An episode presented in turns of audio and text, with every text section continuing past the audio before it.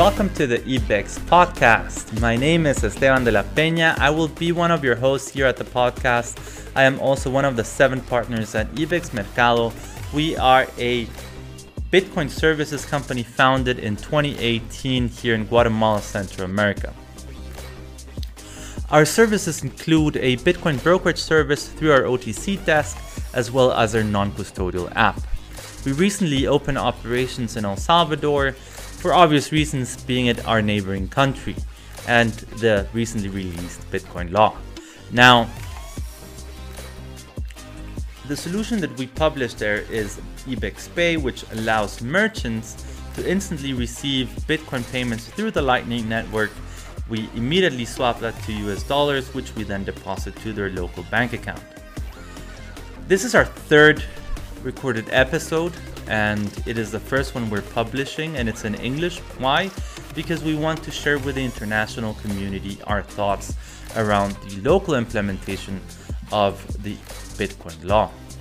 So our comments here are around the recently published um, Bitcoin implementation guidelines by the El Salvadorian Central Bank. Now, this is an an episode in English, but we will also have, and we also have other episodes in Spanish, así que estén listos porque tenemos mucho contenido para compartir con ustedes, incluyendo de qué es Bitcoin, para qué sirve y por qué es beneficioso para nuestra región. So, I hope you guys enjoy this episode as much as we did recording it, and look forward to more of this ones, and see you next time. And welcome, everybody. This is our IBEX podcast number three. And today we have a, a, special episode. Today we're recording in English, and we're super excited to share with you. With us at the studio, we have uh, Jose Lemus, our founder, and Alvaro Sol, our partner, and me, Esteban de la Peña, which you already know. Everybody will introduce themselves briefly this episode, we're going to talk about the implementation of the guidelines of the Bitcoin law in El Salvador, which we had uh, yesterday the uh, fun to read and, and to analyze. And yeah, so we want to share uh, our thoughts with you guys. So, um, Jose, if you can introduce yourself, please. Hi, thanks, Esteban. I'm the CEO of IBEX and founder. And I don't know if you want to know any, anything more. Yeah, go your opening speech. What do you think about the law? About the implementation guidelines well, of the law? Sorry. Uh, there's. It got me thinking a lot, specifically on why laws are drafted this way. And before we really get into the meat of everything, I'd like uh, Alvaro to introduce himself. He's uh, our Salvadoran connection. Hello, everyone. My name is uh, Alvaro Sol. Uh, I'm originally Salvadorian, and um, and uh, yeah, I formed part of the IBEX team for the past uh, six months. It's been uh, it's been a, a, great ride. It's really evolved my knowledge of uh, Bitcoin and uh, has been really uh, fulfilling. My background is mainly in the insurance and reinsurance sector, and uh, also the venture capital uh, industry. So it's uh, I think that Bitcoin and and has to do with all this. So for me, it makes complete sense to start dedicating more time and effort into the Bitcoin mission. Great, there you go. You can recognize Alvaro by his Patagonia vest. so, okay, so uh, yeah, uh, Jose, tell us a little bit uh, about the guidelines. Yeah. So what happens is that when you have a law that's drafted in this way, it makes it makes it harder for people to or companies to service or provide services to those with the least amount of money. And if it's financial services, we're talking again about financial exclusion. So if we overregulate and if these guidelines goes through uh, as they been proposed, they will defeat the purpose of banking the unbanked. Yeah, I think also here there's there's a distinction that, that we should make, and um, that is there's a law, the Bitcoin law, which was agreed and passed by Congress and will take um, into effect or will start um, to take into effect on September 7th. And the law is very simple. It's it's 14 articles, very short, um, very concise. I think it's very well made. It, it shows a deep understanding of what Bitcoin actually is. And what they release right now is from the Central Bank of uh, El Salvador. So there's you have to distinguish from there's one the law proposed by the government, and then are the implementation guidelines proposed by the Central Bank of El Salvador. And this implementation guidelines, you can clearly see there's a, a big lack of understanding of how Bitcoin actually works. And, and that's the main divide, I think. Um, maybe uh, Alvaro, you could explain us a little bit of, you know, how the government works as an entity and you have it separate to the central bank, and and why do you think this type of um, discordance between the understanding of, of Bitcoin is, is taking place and how it actually works? Yeah, well, uh, to all of our surprise, yesterday's uh, draft uh, um, guidelines came out, and we had a fun time and not enough time reading them because we were uh, really running to give some good feedback to uh, banking partners uh, back in, in El Salvador that are the ones that can go back to the central bank and give their comments. Um, but it was difficult to try and encompass the, the whole thing and, and really an understanding. Um, and especially for you know the Bitcoiner community, I don't think these this is uh, the sort of uh, guidelines that, that are required. Um, it's surprising because uh, the central bank of, of El Salvador has known about Bitcoin for quite a bit. If you uh, well before uh, the announcement in June, if you Googled uh, Banco Central de la Reserva El Salvador and Bitcoin, you could see a presentation that they had made public many years ago. I think even from 2017 or 18, explaining what Bitcoin was, and uh, they were really taking a look at it. Um, and I think that. Uh, the curiosity and everything has, uh, let's say, maybe deteriorated, deteriorated inside, and um, you know I, I would have really expected uh, the people writing this to be to come out to the Bitcoin community and ask for help. You know this is this is the first time that's happening in the country, but not the first time that uh, there have been draft uh, guidelines uh, written. You know we've seen the example of uh, of Wyoming in the in the U.S. and and how much thought they put into it. That's a crypto law, not necessarily a Bitcoin one, but um, it wouldn't. Ha- it's quite obvious that this was written by people um, that lack uh, the fundamental understanding of what Bitcoin represents, and um, it, we're here. The Bitcoin community is here to. Uh, to give any help that's required, and that's really what we're what, that's really what we're looking for. Uh, so we, we want them to come uh, to come and reach out and and uh, get any help that they can that they can uh, listen to uh, about this. So that's that's part of what we're trying to do over here. Yeah. So Jose, where, where do you think it's it's more evident and and as you stated before, and I think it's it's very important that once you raise that difficulty to interact with the open source network that Bitcoin represents. And as the guidelines dictated, we would be excluding, and it actually counterproductive to the reason they created this Bitcoin law.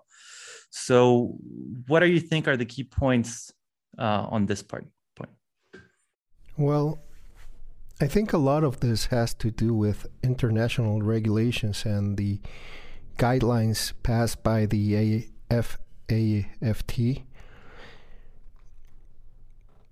So, what's going on here is that uh, El Salvador has to work also in an international context, right?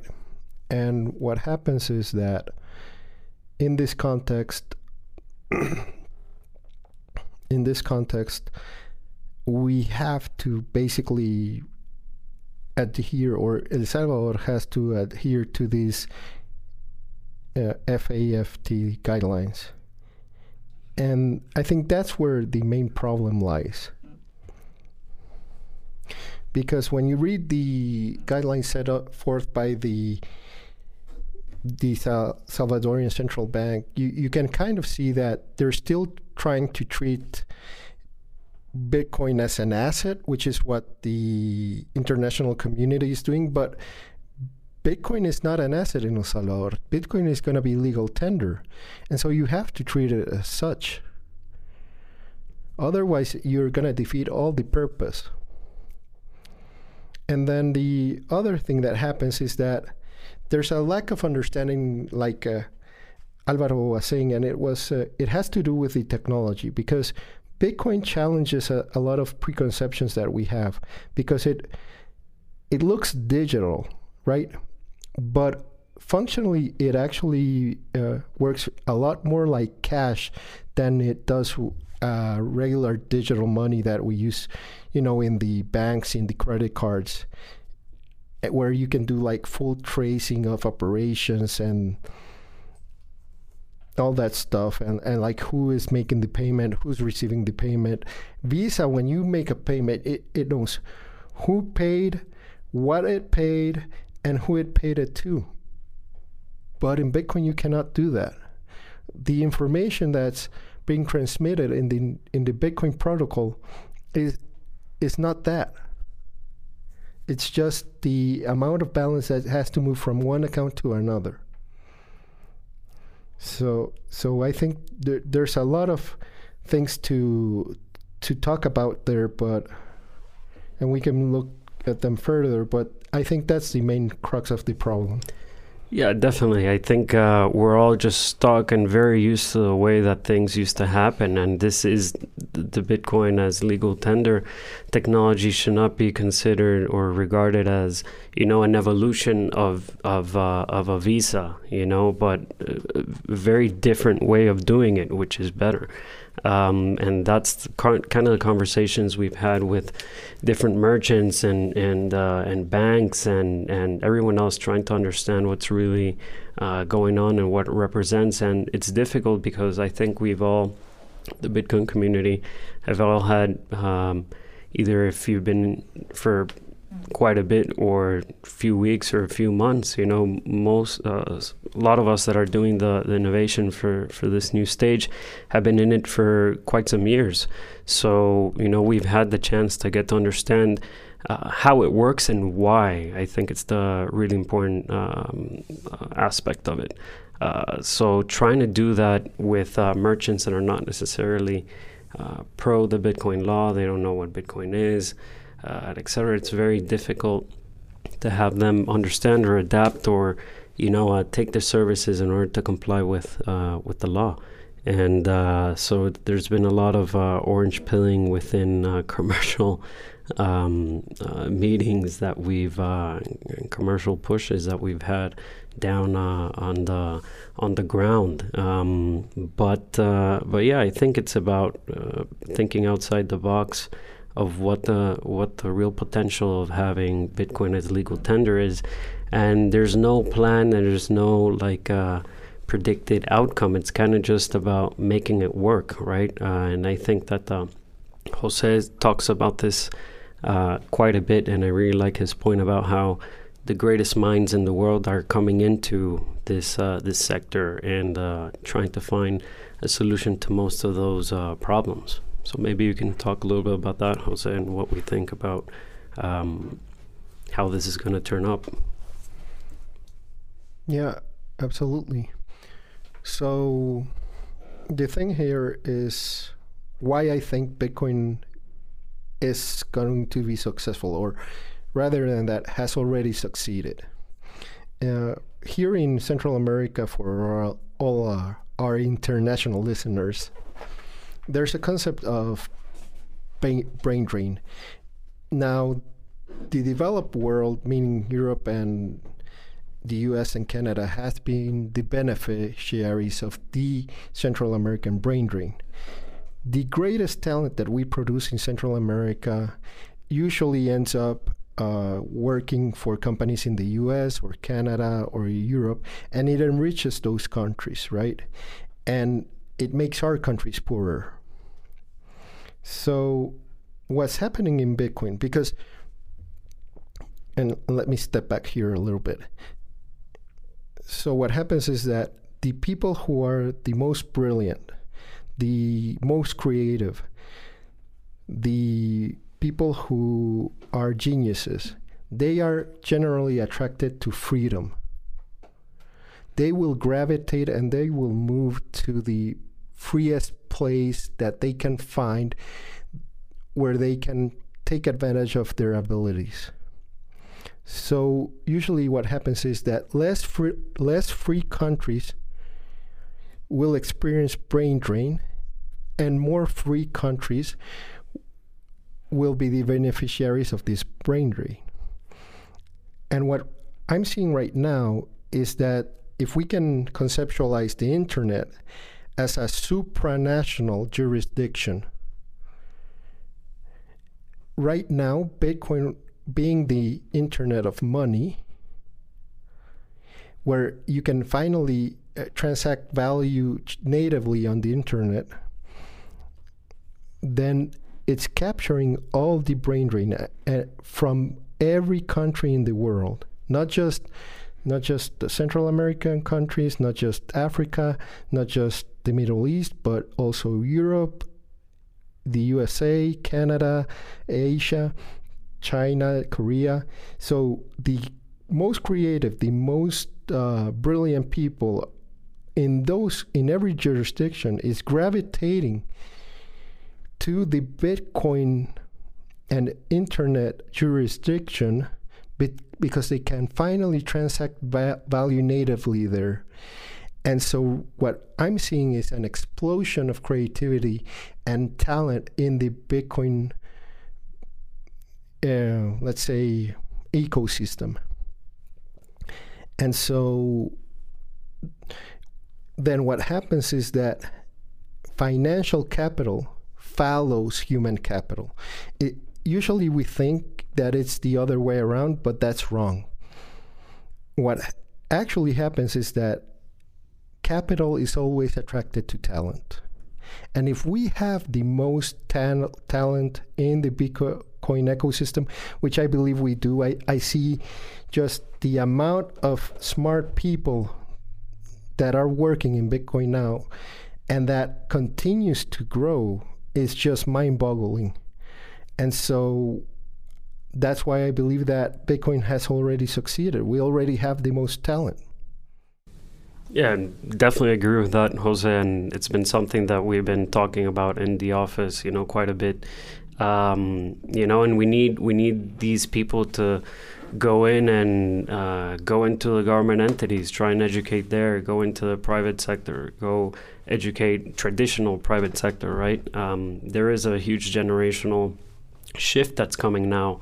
And uh, if we think that, uh, you know, our kids will uh, be able to survive and, and grow up with the, with the fiat that we know uh, uh, today, I think that's completely false. So it's really up to us to to develop the, the technology and help the countries that are looking for looking to to really uh, take a big chance on this. And El Salvador has been the the first country to do it.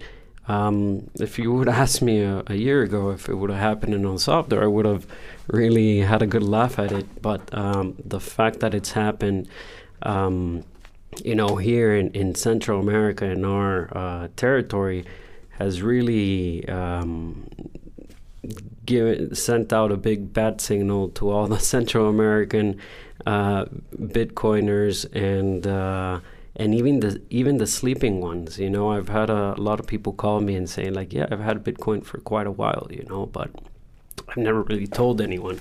Um, so it's been it's been surprising to know that there's more people uh, involved than we thought. Uh, but it is really really early, as we all know. Um, but uh, yeah. yeah. So here, I think we in in from you know binding everything together is like you have two sides of the coin with Bitcoin, right? You have one of that represents Bitcoin as the asset, and one that represents Bitcoin as the monetary network that it is. And our countries, specifically Central America and Latin America in general, has real 21st century challenges of financial inclusion. In El Salvador, 70% uh, of the of the people are unbanked. So how are you going to do it with the model that exists? It's just the incentives are not there, and that's I think the the, the biggest advantage of seeing the monetary uh, network side of Bitcoin because the incentives are there in in when with Bitcoin and the the, the technical possibility to include all these people is is definitely there and alleviates that need to work on a um, financial track record to onboard your people here you can actually shift to the to a point is if you have the the guarantee you have a the collateral the bitcoin in your hand you then have access to financial tools and by create making it a legal tender you actually have the legal railways to disperse atomically uh, Bitcoin around your your your whole um, um, like community and country. Um, and and I agree fully with that, Esteban. Yeah, I agree with everything just said, but that's why it worries me about the guidelines that the government has put forth right now. Is that if we try to adhere to those guidelines, it, eh, all the technological uh, advantages that Bitcoin has that enable it to bring uh, finance uh, or, or, financial services to the unbanked is going to be lost, right? I and a lot of this stems from trying to treat Bitcoin like an asset, which is why I believe that a lot of this is coming not from the central bank in El Salvador precisely, but probably from trying to adhere to international guidelines. And so here's a problem, right? Let's say you want to give Bitcoin to your kid. You want to have it in his wallet. But then the guidelines say all all users of Bitcoin wallets have to be identified, have to have an address, have to have a receipt, have to have this, have to have that. A kid that's five, six, seven years old doesn't have any of that. So that's the first problem mechanically. And the problem with Bitcoin is that it only exists digitally. So if we don't have a framework where we can gift our kids money, how are we going to teach them to save? are we just gonna say, listen, you cannot have a Bitcoin wallet until you're 18 years old? Is that what we're saying here? You cannot handle money because you're too young? How are teenagers gonna deal with this? And the point being to what you just said is we actually have the framework to that because you can give a kid cash. You can give him $10 in cash. Yeah. You can give him $100 in cash. And the guidelines in general should be going towards the existing guidelines of how to handle cash, not how to yeah. handle it as a as an asset. And and the other issue, if you want to, let's say, okay, we can allow for uh, underage people to to use uh, Bitcoin or to have Bitcoin wallets, but then it, there's a bunch of compliance in in the guidelines that basically do away with privacy, right? And then are we going to take privacy away from our kids? Are we going to do that? See, how I think about this is that all of these AML KYC laws that are made to deter uh, criminals from using money, basically, uh, are actually harming us more than they are helping us. And the reason they are harming us is because they're attacking money. And my definition of money, which I also happen to believe is the correct definition of money, is that money is the tool that humans invented to store and project their energy and effort in the future. Without money, you cannot envision the future. You cannot save for the future. Basically, what money does is it solves the problem of why should I fish for 10 fish instead of two? If there's no money where I can sell that extra fish that I don't need, what incentive do I have? I will just live for today. I will just have a subsistence economy. And by that measure, money is actually the bedrock upon which civilization is built. And if we attack money or attack money's properties, the properties of scarcity, durability, fungibility, divisibility, and transportability, then we're actually attacking the bedrock upon which our society is built. And so the breakdowns we see today should be no mystery to anybody by that measure. Because we see society crumbling all around us, and everybody's wondering why it's happening. And it's happening because we are attacking the bedrock upon which it's being built.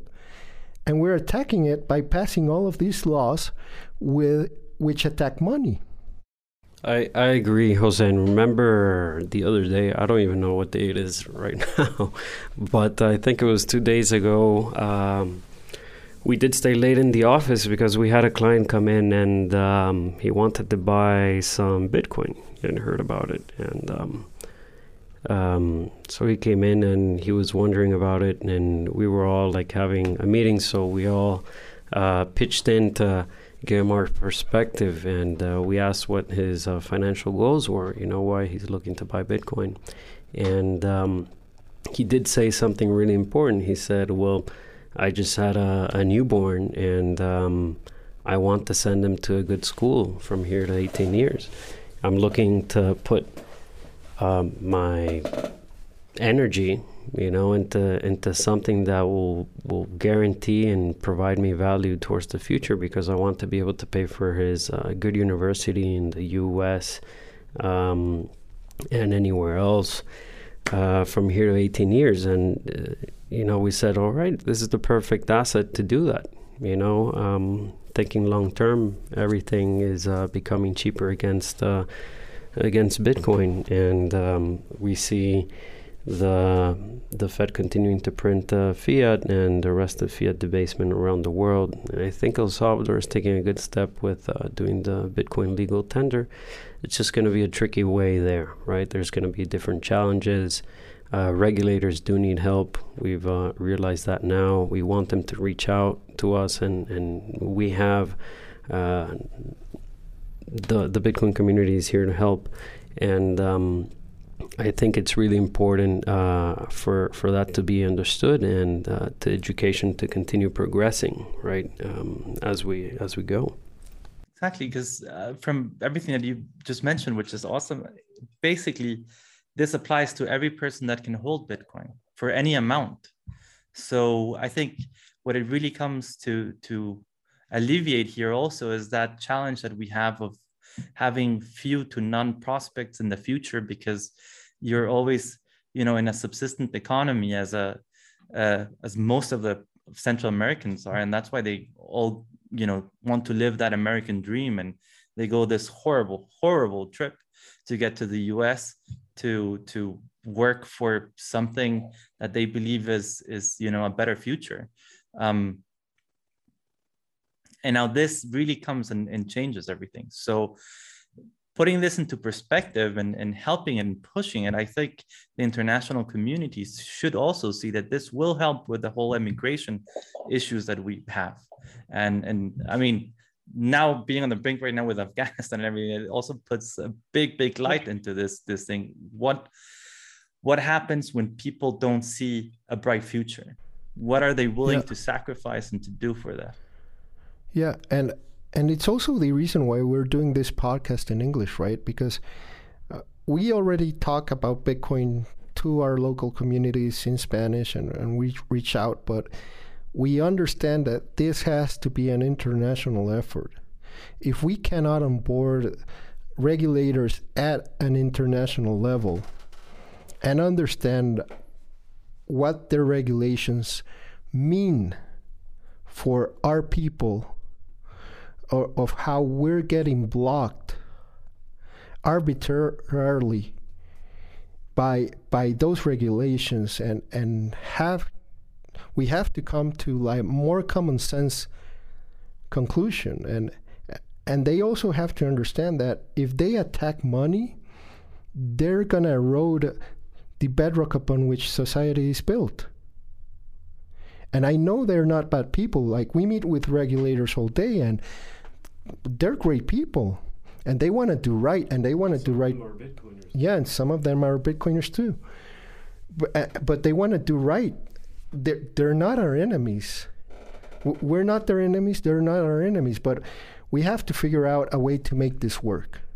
And we have to figure out a way to make this work for those that need it the most. Like for example we were talking about this the other day. A guy who's living on a hundred dollars a month he's not a money laundering threat, right? So we need to give that space so that person can come into and can be banked and can send money across borders and can maybe if he saves 10 bucks he can invest that or get some kind of yield on it right because because this compounds and it compounds over time and so if we give that access to this person, maybe he, he, he moves from here to here. And then his son, he doesn't start back down again. He, he comes up. And then he moves up a little bit. And then his son moves up a little bit. And ha- that's how we actually move forward as a country. We move forward as a species. We, we move forward. But if we are gonna condemn these people because we're so scared of some uh, drug lord moving however million many millions abroad, but we condemn the smallest guy, what are we playing at? Definitely, it's going to be a huge challenge, and um, we have seen the community come together uh, every single time we're in in El Salvador, uh, we get to meet new Bitcoiners that are there visiting. Um, a lot of them trying to add value, bringing services, talking to banks and financial institutions and and uh, entrepreneurs and businessmen and, and everything, and others that are just there to take the picture with the Bitcoin Beach logo, right? Um, we do need more people to come and try and actually do stuff. Uh, we do need all the help from the community. Uh, we need that outreach, and uh, we need to be able to, to give El Salvador what, what they need to, to make this go forward. But uh, as Jose was saying, this can't be limited. It can't be, you know, uh, um, can't be a dumb regulation. Like, uh, um, there's no. We've walked into El Salvador many times over the last few years with Bitcoin in our wallet. You know, so what? Um, what does this do? Is it making it less free than it was before? Uh, what's actually going on, and uh, who will who who who will these uh, uh norms and regulations actually apply to? Will they just uh, try and and uh, reprimand the, the, the, banks and the, and the financial institutions that are currently there. We we actually want to help them. We think that they're a key piece in in hyper Bitcoinization, and um, if this can't be properly uh, done and, and in an orderly fashion, it like it's going to be difficult to to see this go forward. But if even if El Salvador is a success or or a failure Bitcoin will continue its path. Like we're just here for for this point of it, and uh, we're doing our best that we the best that we can. Exactly.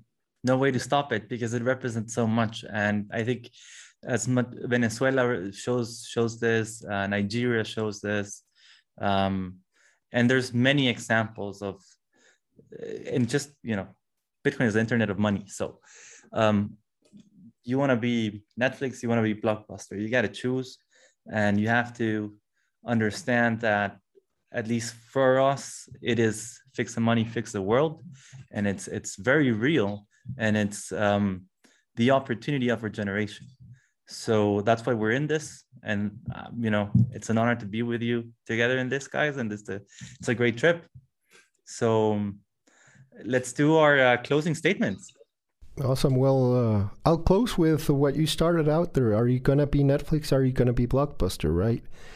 And with these uh, regulations, you're trying to make Netflix blockbuster. You're trying to say, okay, you can stream movies, but the customer has to come into a physical location, get his code, and if he doesn't return, that's a one-time use code or a or a multiple use code. But then he comes, he has to get that in a USB, and then he has to return the USB. And if he doesn't have return that USB, then he gets chargebacks, and it doesn't make sense it doesn't make sense. Are we going to be Netflix? Are we going to be Blockbuster? And at this point, regulators in El Salvador have to grapple with this question. And I hope they make the right decision. Yeah, as a as a Salvadorian myself, you know, uh, over the past ten years, I went to school abroad, and um, you know, there's really hasn't been any incentives for, for me to come back, you know. And, and after this happened, it really changed uh, the whole the whole thing. Uh, it's bringing me back to El Salvador, and uh, not only uh, not only me, but i am seeing you know all, all, the people that I know from there, and and um, El Salvadorian people have a huge opportunity right now. And if this is going to be the one chance in my lifetime to to help my my country, I'm going to do everything that I can uh, for it. And I think uh, we we've uh, found the, the best team to, to help in that, and a lot more people that are willing to, to help than I first thought. You know, so it's uh, it's really a big and personal thing uh, for for me, and it's great. Well, it's been great sharing you w- with you guys. Um, this is the Ibex podcast episode number three. You can reach out on Twitter you know, write your DMs. Uh, it's always open. We're on Instagram, LinkedIn, and Facebook. Um, and always looking, you know, forward to chat and share ideas with, with anybody that's interested. So, yeah, we'll keep you updated. And um, next week, uh, we'll release the next episode. So, till next time. All right, take it easy. Bye.